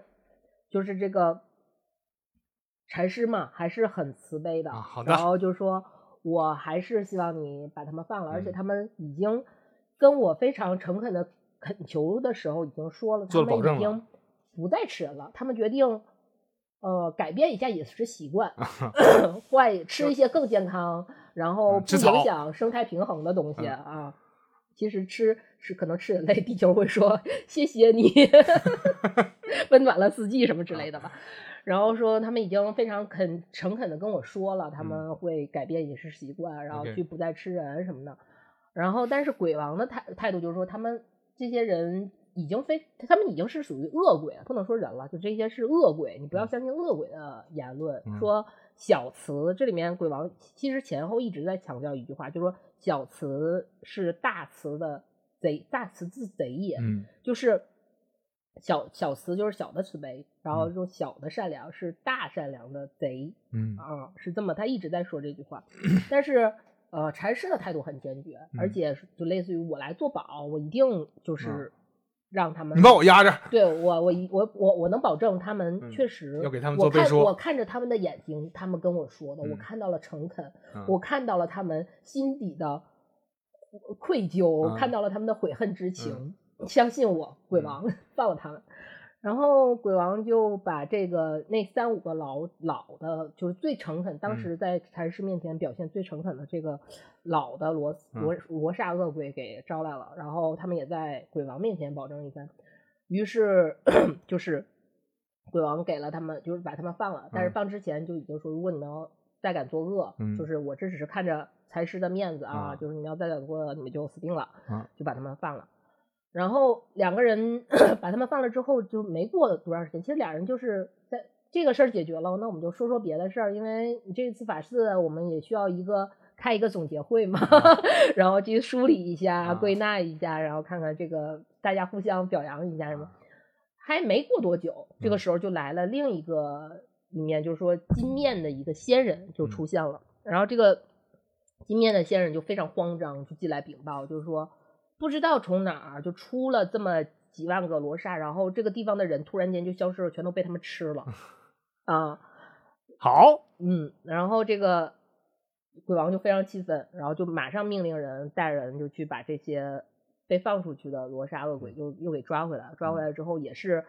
把他们手脚都砍掉，然后拿那个铁链子把他们就是穿胸，然后把他们都挂又挂了挂回原处，又放回原处。鬼质啊，对，就做成了鬼质。那这个时候，这个时候就不能不再说了，然后就说禅师啊，嗯我之前都跟你说了嗯，小慈是大慈之贼呀、嗯就是你不能这么，就是你自己好好想想吧。然后禅师说，我想回家。贱人，对，然后禅师就嗯，后面的故事大概就是禅师回家又有了一番奇遇，那个嗯故事就不是很重要了嗯啊。然后大概就是红坊禅师的这嗯个故事，大概就是这个样子。那这是一个什么样的人？大家心里那三个字呼之欲出了是吗？嗯那好了，那现在呢？这个我们来说那条新热点吧。热点那条 热点你们猜那你们猜到了吗？这个嗯应该是某姑子啊嗯，某尼姑嗯啊，她干了一些不太好的事儿。她之前是个护士，嗯对吧？然后在胆敢在我们国家的大很大的寺庙里，国家承认的大型的寺庙里面去供奉日本二战时期的战犯，这个事情实际上是呃惹了很多人的众怒了啊，这个伤害到了非常多这个我们国家这些人们的这种心灵的感情啊，这个这个确实是有点过分了。然后他给的说辞呢，呃，我看新闻里面说是这样的，就就就去讯问他嘛，说他给的说辞是，呃，我听到了那些战犯们他做下的恶，我整个人气气得浑身发抖，都感觉发发冷，是吧？气都冷了。然后说那个我突然间有一天我悟了，我就觉得呢，先安抚这些个战犯的这些个冤魂们，因为他们他们觉得认为自认为是冤死的嘛，我们就这做的事情是对的，但是我就死不认错，我也死了也就冤死。他说他们很愤怒，我要安抚这些魂，然后给他们唱安魂曲去啊，然后让他们的这个灵魂得到抚慰。然后呢，他渗透出的这些怨气啊，包括这些让人害怕的这种情绪啊，就慢慢消解了。然后他后来影响的这些人呢，也就幸福了。所以说，这些作恶的人，我一定要对他们特别好，要对他们比亲爹亲妈还要好，然后我们就幸福了。他是这样的一番理论。那你觉得这是小善还是大善呢？我觉得他认为是大善，我都已经不，对吧？包容天下了，我这是大善，但实际上在我们看起来，这是一个莫名其妙的事情。然后最终的这个事情的结果，大家也都知道了。就是我是觉得这个事情，当时为什么觉得想要拿出来说一说呢？就是网上确实是有不少这样的人啊的存在，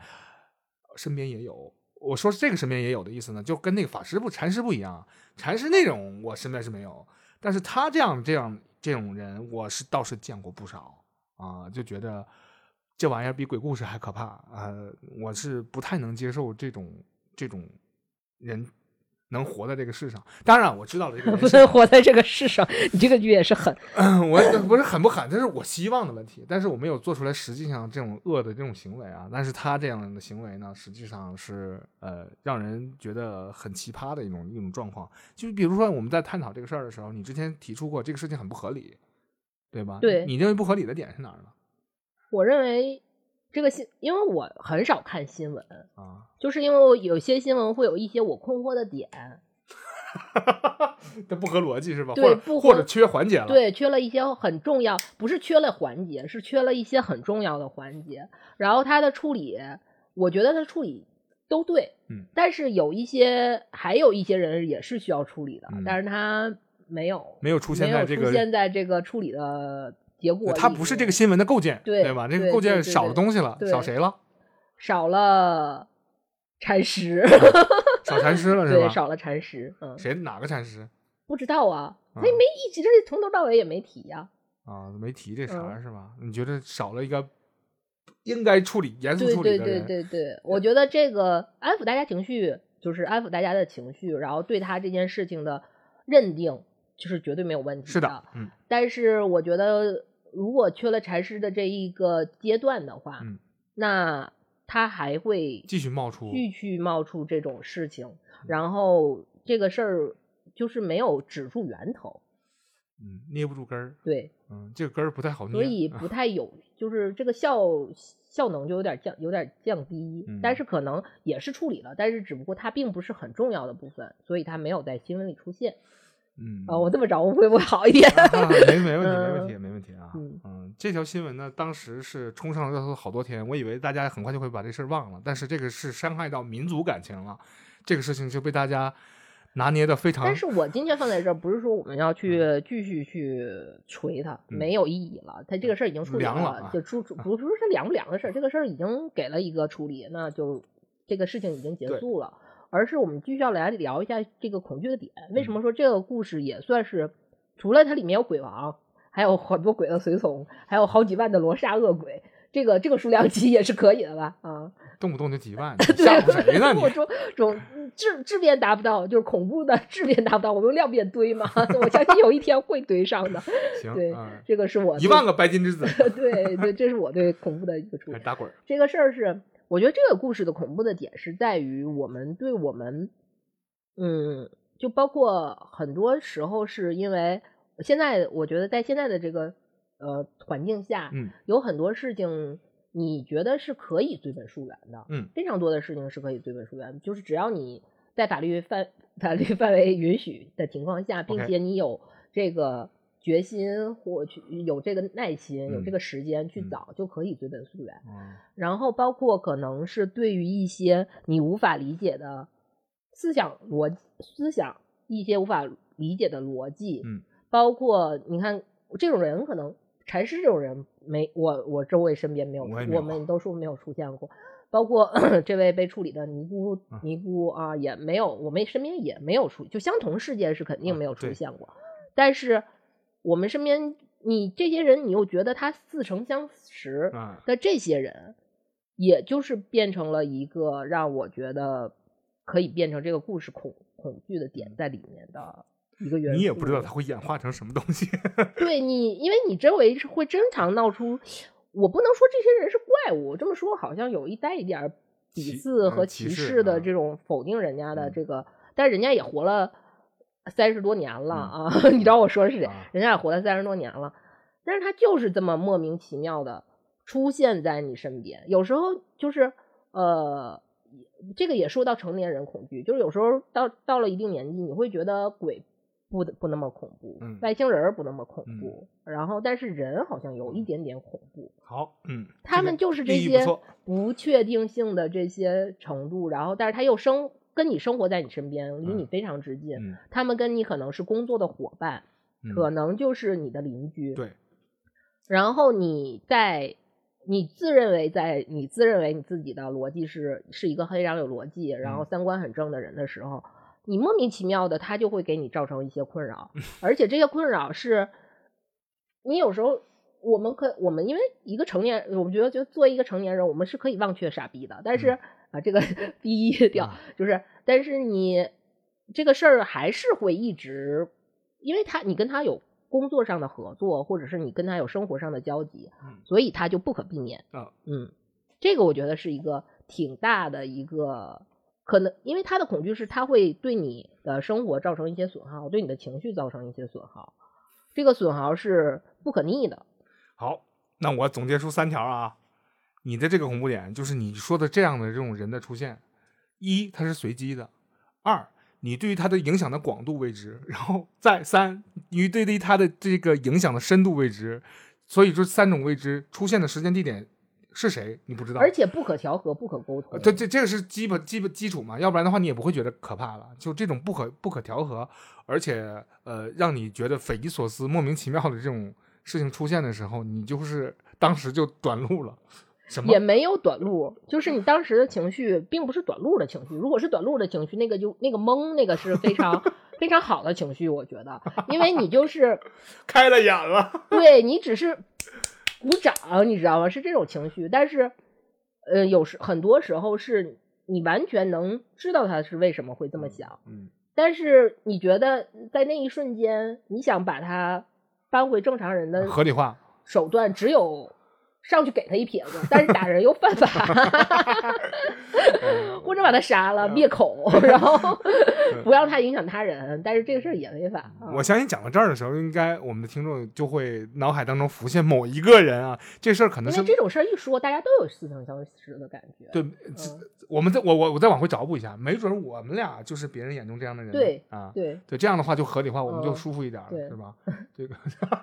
己所不欲，勿施于人，但是我不那么认为，但是你这么认为我，我你凭什么那么正常？啊 你凭什么那么有礼貌？你凭什么那么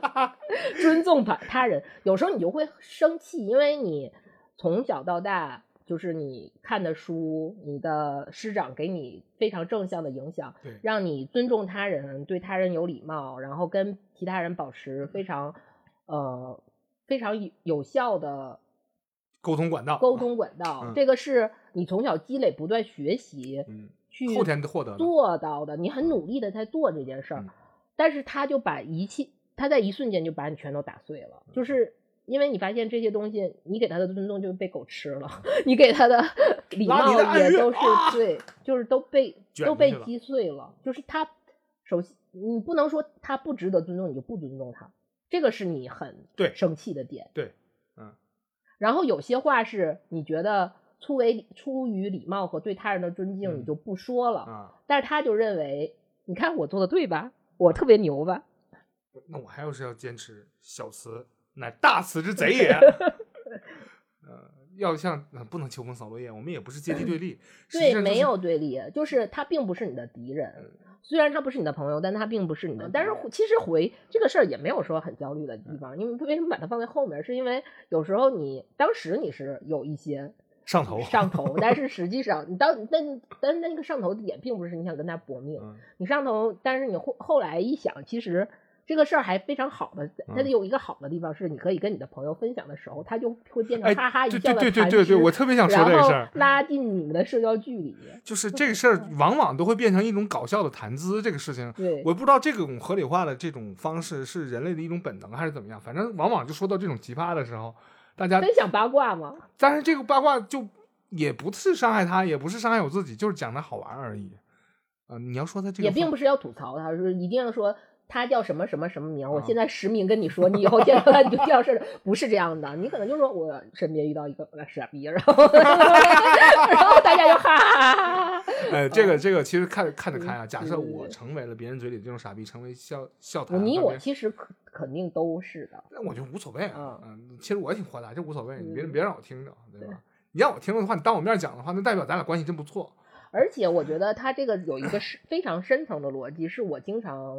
在我现在，我其实很少生气，是我经常现在会生气的一个点。嗯他可能我觉得这种生气也是不，他可能不不包括在恐惧里，但是是我生气的一个点，就是有时候他是呃，因为大家都知道有一些时候有一些时刻是别人会糊弄你，或嗯。者是去马马虎虎的敷衍一嗯。下，就是你大家都是很明白的去看到这种糊弄和敷衍的，嗯。但是为了一些别的，比如说时间的原因啊，或者什么一些时间，这些都是可以在可原谅范围内的。对，但是你不能是。这我我原谅你是因为是在有其他要元素在条件下的原谅，而不是说我没有看出来，嗯他的心对你能一眼明显的看出对方的心态，就是你就是你傻，所以我糊弄你的这种心态。他的他的心态不好，他的那种态度给你感觉是这样的，行所以这是我的 真能找我行。我非常生气的点。啊嗯，你那没没啥生气的，这个社会的运作规则可能在这几十年啊，这个文化风潮影响下，它就是这样。没准儿古代就不是这样的，对吧？未来也就不这样的，包括前一百年可能不太是这样的，这不是主流。但现在的主流就是这种情况，它也是会改变的嘛。我们也看不到那时候，也不用担心啊，这跟我们也没啥毛线关系啊。啊，这故事也不吓人，反正就是就是不是数量已经无法？那我说数量少的你给我来点深度，你广度没什么意义啊。啊，行，那我那我们就再来说接下来我们准备的这个故事，嗯叫做《武德县妇人》。武德县妇人，嗯，就武德县，因为这个也是祭文里面牛素写的一个一篇小恐怖小品吧，我觉得是一个小品啊。呃，而且它基本上都是呃牛素写的很多故事都是天宝和开元开元这一段时期时期的，然后它的这个范围也都是什么太原，然后京城，然后包括武德县，武啊德县也是山这都西陕西都是这一片儿是。武德县有这么一个临产的妇女，啊就孕妇，啊然后马上就要生孩子了，嗯，要生产，然后她的家里面的成员也算是比较简单嘛，嗯有一个小姑子，啊。然后这个小姑子呢就准备一些，因为是孕妇生产是需要很多能量的对，所以她就准备了一些等她生产完的一些食物给嗯她，或者是补充也好，嗯还是怎么样也好，就是给她准备了很多这种食物。嗯由小姑子来负责她的生产和照顾月子，对，啊就呃就是整个儿，而然后正好赶上她生产的当天，啊就是生了，而且很明显，刚开篇的时候就说生了一个男，要生男孩了。啊在她生产的当天，正好赶上这个孕妇的丈夫嗯出门儿没嗯在家，她一个人小姑子一个人忙不过来，嗯可能这个家里面原来就是这一家三口，非常嗯简单，所以他叫邻邻家的呃妈妈，嗯然后一个年老的应该是老太太，邻家的老太太过来帮忙，然后来搭把手，搭把手，然后来整个去接生，包嗯括后期的一些处理。嗯，结果生完孩，这个男孩生下来之后，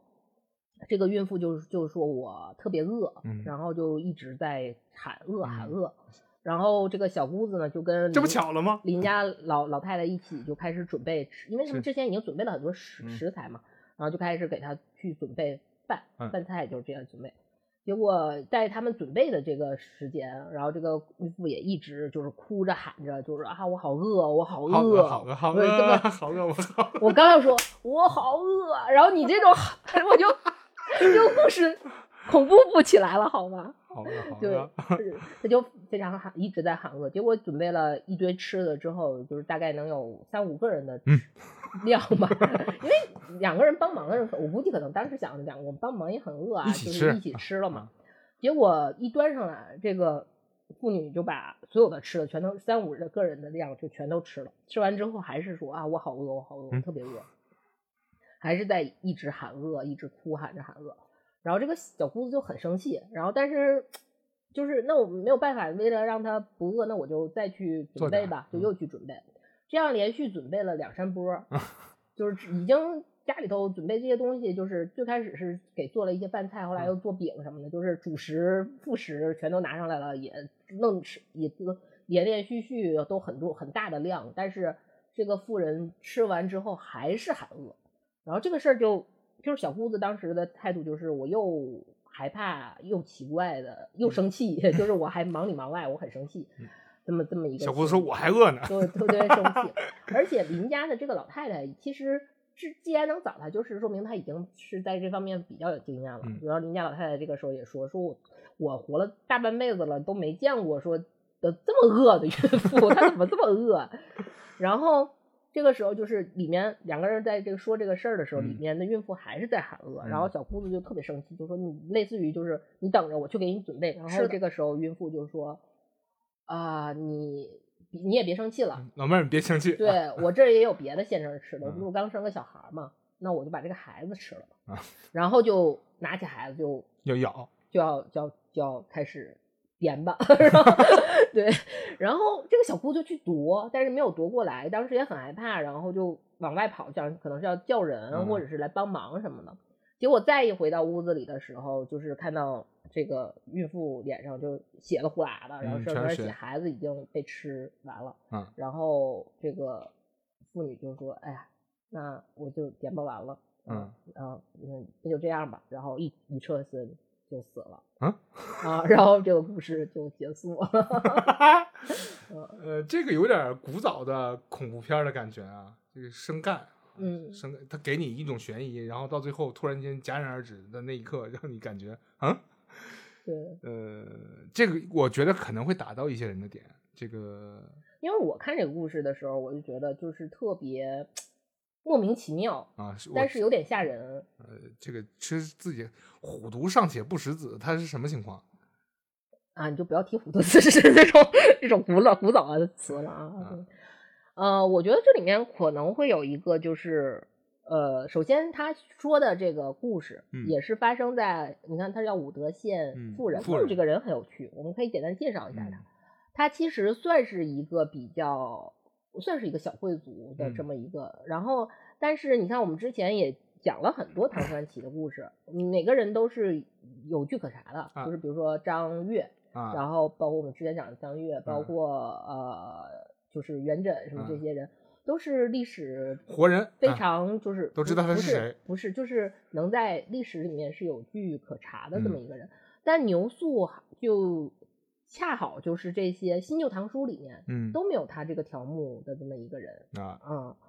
然后，但是他比如说他的女儿啊，啊他的舅舅啊，什么啊都是有被记载下哦来的，但是牛素这个人就没有。也不知道他是干啥的。啊，对对对，但是这可你，但是你能通过比如说他其他的这些周边的人的记载，能感觉到他其实还是比较稍微贵族一点阶级的这么一个情况的。嗯不是平民但。是跟武这个故事德夫人就反而是非常平民化的一个故事，嗯。因为你看他整个介绍了家庭人口的简单，包嗯。括他整个故事的一个脉络下来，嗯。我们能看到，就是它是一个非常当时的平头百姓的家里发生的一个类似于都市传传说，它有一个呃不同阶层的一个差异的这么一个嗯。嗯，一个这种不能也不能说信息不对等或者是什么这种就是某种未知。对啊，他只能猜测，他觉得这个阶层的这个事儿可能是我臆想当中的这样的。嗯，然后，包括他作为一个男性，他可能对女性生产，嗯，然后这种非常血腥、非嗯常惨烈。对惨烈的这种这种东西，可他可能会有一些，就是呃，因为我们现在看一些现在包括现在电视影视剧，不我不知道是不是啊，以前的影视剧就是只要女女人生孩子戏都说啊，就是那种撕心裂肺的哀嚎什么的那种惨叫什么的那种的，渲染对，都渲染都要是那种要表现母性的伟大，是但是这种伟大是我们去转弯去想的一个伟大，但是如果当时真的是你别人路过，然后听到这种声音，它就是一个很恐怖的一个嗯场景，它可能。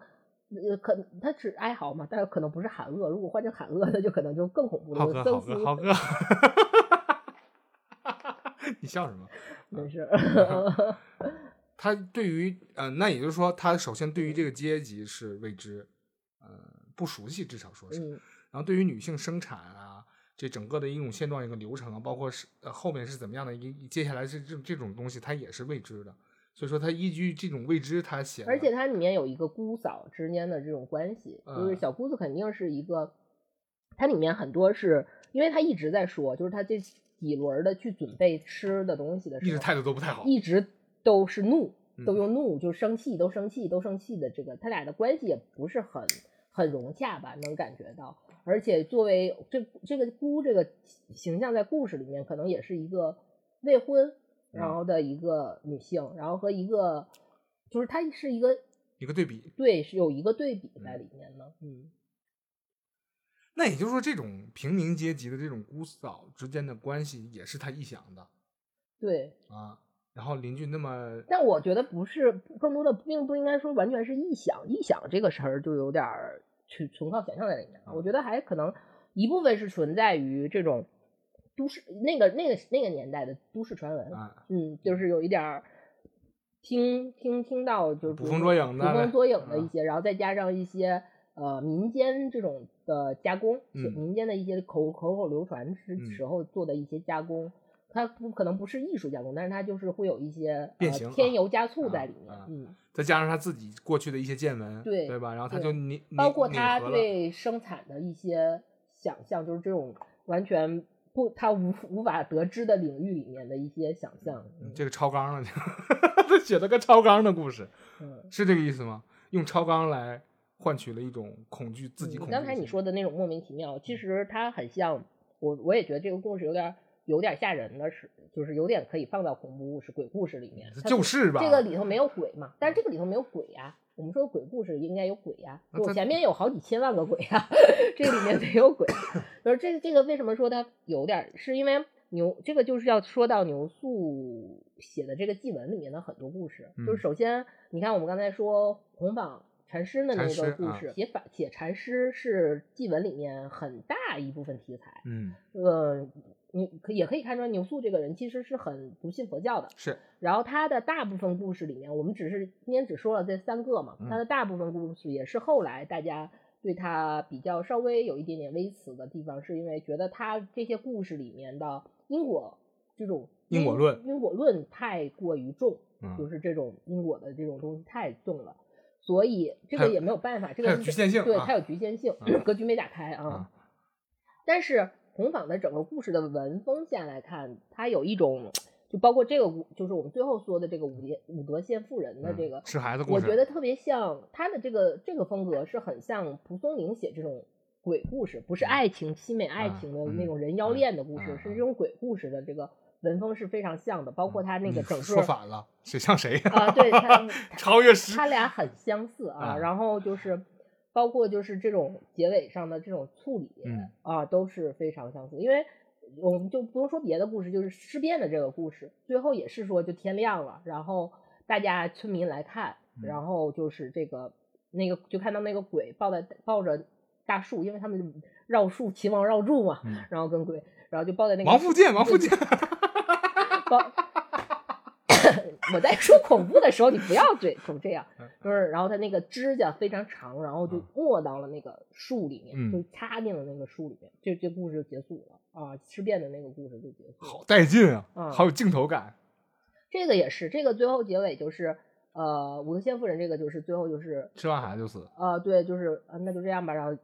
一侧身人就死了，这故事就结束了。包括呃，其实你看那个我们第一个讲的呃窦不疑的故事也是，最后就是他的故事结尾都是这样的，就是说他在被抬回来的这个路上，然后就讲了一下他这一晚上的经历，然后嗯回家一个月就病死了。完了对，也也没有人说啊，那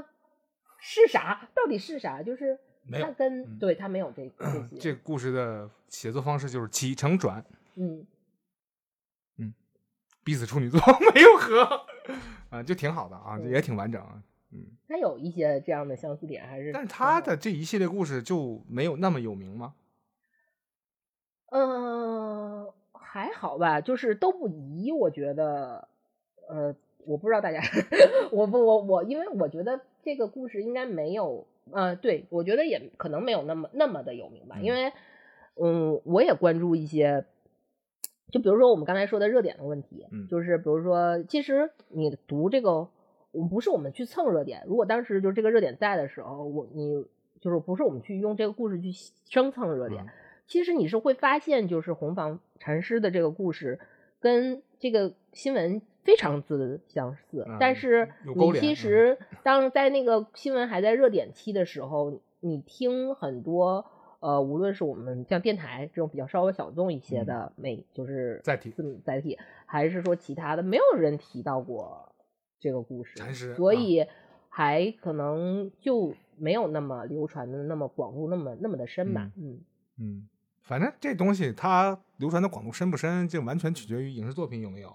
然嗯后那倒没有游戏有没有？那倒没有啊。这个同人文有没有？他们都没有的话，就可能还是挺陌生的一个故事。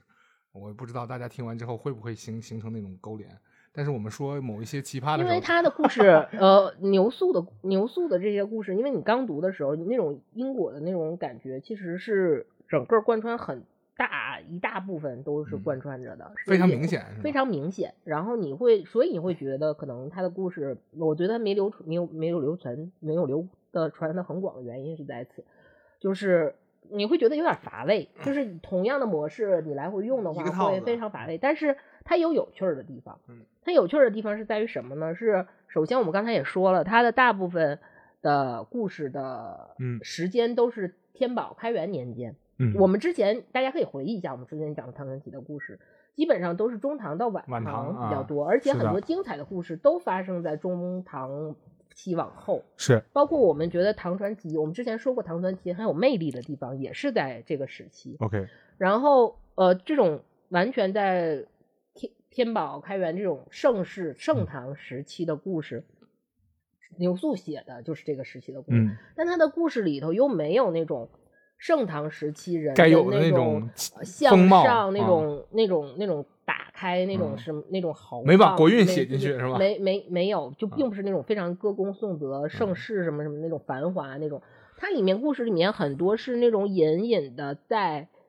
有一种，你你读他的很多故事里面，他其实还是会有一种隐隐的担忧在里面，隐隐的不安全感在里面。嗯。这个可能是所谓的他的宗教也好，还是他自己的这种呃有一些学识的这种呃比较富足的这种小小贵族的这种身份造成的他这种隐隐的不安和嗯。隐隐的这种焦虑在里面，也有可能是这个原因，也可能是他真的是在这样的一个盛世里面看到了一些隐藏的嗯危机在，嗯嗯所以他把这个东这个情绪也放到了他的故事里面。我觉得更像是不自知流淌出来的，未必是他故意放的，他就这样，他的行为方式不可能，他做人都这样，嗯，他也有可能是你说的这种阶级限制，就可能他造成他这样的一种状状况。或者是就是居安思危是文人必有的这种修养吧，也好，也是这种这我们有刻板印象，说你盛唐时期，对吧？大家想的吃喝玩乐，对吧？就想的是炸开格局打开，整个世界都是我的，对吧？我们我们我们是中土，我们是华美的华夏地区，是吧？嗯我们怎么怎么样？但是可能那个时期的有一些文人他不是那么想的，他的他他他他是另外一种频道，可能和我们现在想的想象的他们有一些出入。嗯，包括而且它里面还有一些故事，它会涉及到一些，因为它虽然把我们把因果刨出去，它那嗯。块儿就是它的那个宗教宗教的那那个怎么说呢？我们以前的这些文艺作品里面，嗯其实对死亡这个主题还嗯。是没有那么多的，它是相对来说谈死亡这个主题比较多的一嗯。个作者，嗯。就是在他那个年代，嗯。然后在那样的文化体系下，嗯。他是在呃，他是谈论死亡较多的一个嗯。作者，所以他其实对于这个肯定，那我们刚才说刨除，但实际上这个可能就是跟他的宗教信仰有一定刨不关干净是刨不干净的。然后，但是也有说你看到的，他是很多是比如佛教佛教的这些，他是很笃信佛教，嗯。但是在那个他所处的那个环境里面，又是道教还有一些民俗的这嗯。些融合在，所以他又不完全是佛教的那种对待死亡的观念，是然后都在他这个作品里都是有体现的。这个嗯也是他作品，如果你能不带着那么多套路，或者是去觉得嗯他的乏味去看的话，能感觉到的。这个也是很有趣的一个嗯地方啊。但我们没经历过那个时代，就是那种大交融的时代。就是正因为我们没有经历过，就是那样的时代，嗯然后反而你可以去，我觉得是可以靠作品去想象的，啊，因为读你比如说，呃，就是这个这个，我觉得读历史好玩的地方是有时候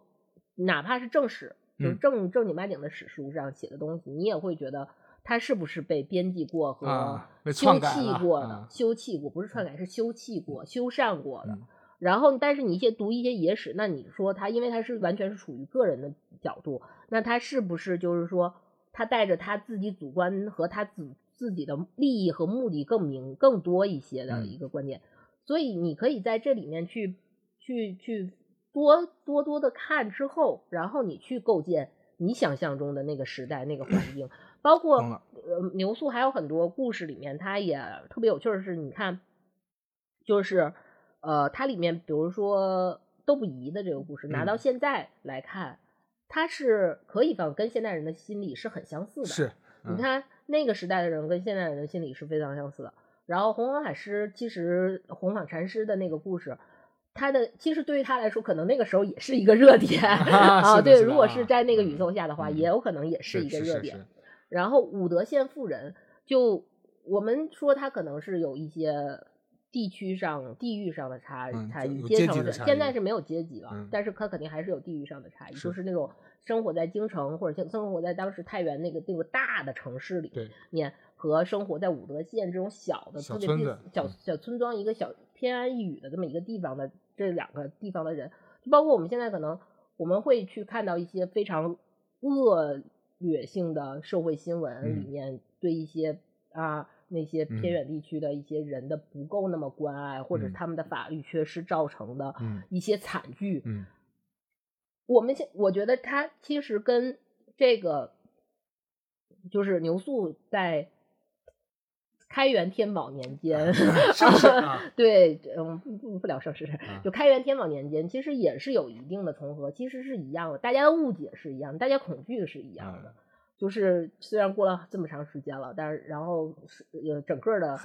形态也不太一样了。但是人和人基本的之间这种共情的这样的关系，基本上还是那么点事儿，就还是那嗯么点事儿。就你是充分能理解他当时，你抛出那种外来因素影响不说，你就他当时的那种心态，你是能够理解的，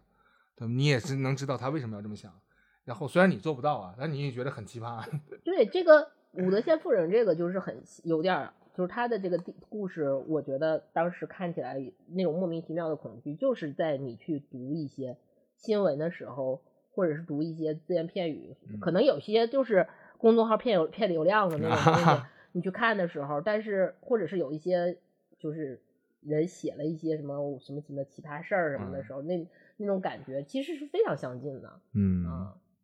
怪不得现在某博上啊，微博上还有很多那种猎奇号啊，那种猎奇号，他他们的粉丝订阅数还是不少的，嗯，还是有人去喜欢看这玩意儿啊。你这我我觉得这个武则天妇人这个事情就挺挺挺猎奇的，这个不太能接受。但是我一想他那种写作的那种状态和环境的话，我又能理解了。我们何尝又不是对吧？而且我们我们又何尝不是当时的那些读者呢？对吧？我们又不是呃天天生活在一起，我只能去靠一些想象，模模糊糊、影影绰绰的去想象那些东西。然后，但是你对他的认知完全就是偏差的，你用你这一套去解释他那一套，解释不通的，这不是很正常的一个事儿吗？就是现在的矛盾很多都在来自于我用我这一套去解释你那一套，所以说我们刚才说的那种情况，就是我们也可能是其他人嘴里的第一啊，对吧？禅师，啊，禅师，我们也嗯禅师了啊，这很正常。就每个人都可能是禅师，这不是往回圆。你这你别这么说，禅师其实是一个尊称儿，人家人家 宗教里边的尊称，咱们这么这么把人家带带死好吗？哎就我们指的是特指的是第二个故事里的禅师，但是啊他还把那个呃红坊那个禅师，他把他的性格还给描述了一嗯番。就比如说那一趴没有什么软用的那那一趴小细节，就是说旁边两个小护卫小小小随从说啊他没去他没去，不我去了，很很耿直啊，很耿直。他这就是实际上在我觉得挺恐怖的这种人，就是他，我不知道他是不是装耿，用假装自己很耿直去去去去，其实人际关系里这种事是非常恐怖的。就你看起来他好像是个直人，哎但是他就是在不停的给你，你说啊，这样一个哎，我最近真的是被坑惨了。别吐槽了。嗯，我想说的是，对我们不要做工作祥林嫂，嗯，你做不到，这是我最近给自己立的一个目小目标。你这目标可不小。但是他刚才就跟他旁边随从说的那种话，其实有一点儿，我觉得他也是被捧在那儿了。你想，我得到高僧，啊，然后被请到了阎罗鬼王嗯的那个主持了一场盛大的法事，非常圆满成功。我正嗨着呢，然后人家托我办点什么事儿，不得给安排了。对，那一顿夸我，就嗯，那我这就是三拍，高僧慈悲。这就是三拍，这不就是三拍？你知道我之前跟你聊过三拍吗？就是有的很多人就聊，就刻板印象嘛，说东北人的三拍就是先拍大腿，嗨，早跟我说呀，这事包我身上。然后再一提这个事儿的时候，就是阎罗跟他说：“你看你当时怎么怎么着了吧？你你你你自己给他背的书，一拍大脑，哎呀，哥们儿，我疏忽了，我忘了。”然后再说，你看你都吃了那么多人，你你怎么想的？就拍拍屁股，哥们儿，我走了。对，拍腿、拍脑袋、拍屁股，这实际上是挺狗一个事儿啊。这个让这位红坊禅师办的挺漂亮啊，一拍儿都没落下哈、这三拍，我是觉得，呃，虽然这种刻板印象提出来了，但是我想了想，人都不说东北文艺复兴、东北要命文学吗？有些时候有些事儿是不能提的啊。片儿都进了多少个了啊嗯啊，还上不了了吧？我不知道。谢文东啊，肯定是上不了了。嗯，这事儿不提了。嗯啊那今天的这个我们这期节目呢，我现在还想了一个主题嗯，标题，没没有是标题想完了，就叫又见迟到的中原级你这太次了，标题 啥特玩意儿？辑。不行，我我现在是我深谙这种互联网这种标题党这种这种之道啊，我讲这么多鬼故事都吓不死你，然后结论就是没吓着。嗯你看啊，你尝试用了猎奇，玩深度，然后还玩广度。但是我觉得我们应该结尾不应该用这个这个这个吓不吓到大家为那什么？我觉得结尾我们应该收一收，往回收一收。首先，我们先说第一个故事：恐惧衰老。恐惧衰老，面对衰老这件事儿，这个是我今天早上突然间想到的，就是包括我前面做这个选题的时候还没想到这个事儿，我今天突然间想想清楚了这个事儿。怪不得选题方向突然间就 对就变了，就是首先这个事儿是呃不可避免的，就是。这个这个这个这个说的好像就是没什么没什么味儿的话，但是正确的废话，呃，对，正确的废话，就是不可避免的。可是呢，其实我觉得它里面有一个，还是有一个，就是都不疑，就说都就说都不疑这个人，嗯，他里面的这种胆力，他年轻的胆力是值得我们羡慕的。至少我做不到。对，然后包括他。有，虽然他最后为他自己作死的行为付出了代价，但是他的意气不衰，这个劲儿他是一直拿着的。嗯，我们不能因为我们就要就已经要走向衰老，所以就永远不。挺着这口气，嗯，我觉得还是要挺住这口气的，这口仙气儿必须吊着。对，这口这口这口气儿是必须得吊着的。啊，这个是我们第一个故事，就是我觉得可以圆一点，圆回来说的。行吧。第二个就是 本本杰明巴顿骂骂咧咧退出聊天室。是啊，对。然后红纺禅师的这个呢，我觉得也是另一个另另一种，就是我们可能对我们身边这种不确定的这种恐惧，但是。因为我最近确实遇到了很多这方面的，禁止吐槽。不是，我是我说我最近确实遇到了很多这样的困扰，但是在今天我突然间也把这事儿有点想明白了。啊，禅师你又悟了。对我又悟了，就是 这个事儿其实有所谓的傻逼理论，就是这个这这个团体总有百分之八十是傻傻的，只要这这这个傻逼走了，还会有新的傻逼出现，对吧？这个其实就是一个你自我。可能是你自我对抗，嗯，就是我们现在所谓的谁治好了我的内耗，这个这不是谁治好了，你只能自己治好，治治好你的内耗，别人是治不治不好你的内耗的，所以你就拿它当一个插曲，就像我们刚才说，我们最后跟朋友说起来是一个谈资，开开心心一过，这个事儿非常好，特别好，是你的财富，对，是你的财富，对，他是他是他是你的宝贝，呵护他。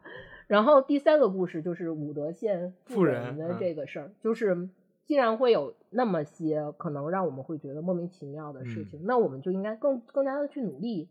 去把这些事情慢慢让它让其他的体系更完整，是更健全，让这些事情都消弭掉，最后让它消失，让它去不再出现这个事儿。就是这个得是每个人都共同正不正能量，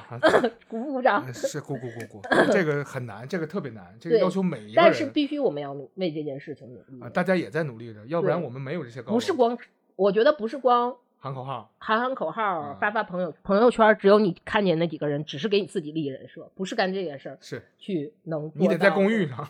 私域不行。对对对，不是说你要去呼吁或什么什么，而是你，我觉得。呼吁是一方面，呼吁也需也是需要是让别人让让别人知道有人站在他身边，给他以力量。但最重要的是，还是你自自身要作证，这个是最重要的。呼自身作证要比呼吁更好一些，去坚你自己去坚持你自己认为正确的事情，这件事情要比你去喊多少、转多少、在朋友圈发多少都重要的事儿。嗯。这是里子问题，对，刚才说的是面子问题啊，我就不要面子，不要这张脸了。行，你比某嗯做的更嗯啊更透彻啊，可以啊，你这这你给大家讲鬼故事怎么教育上大家？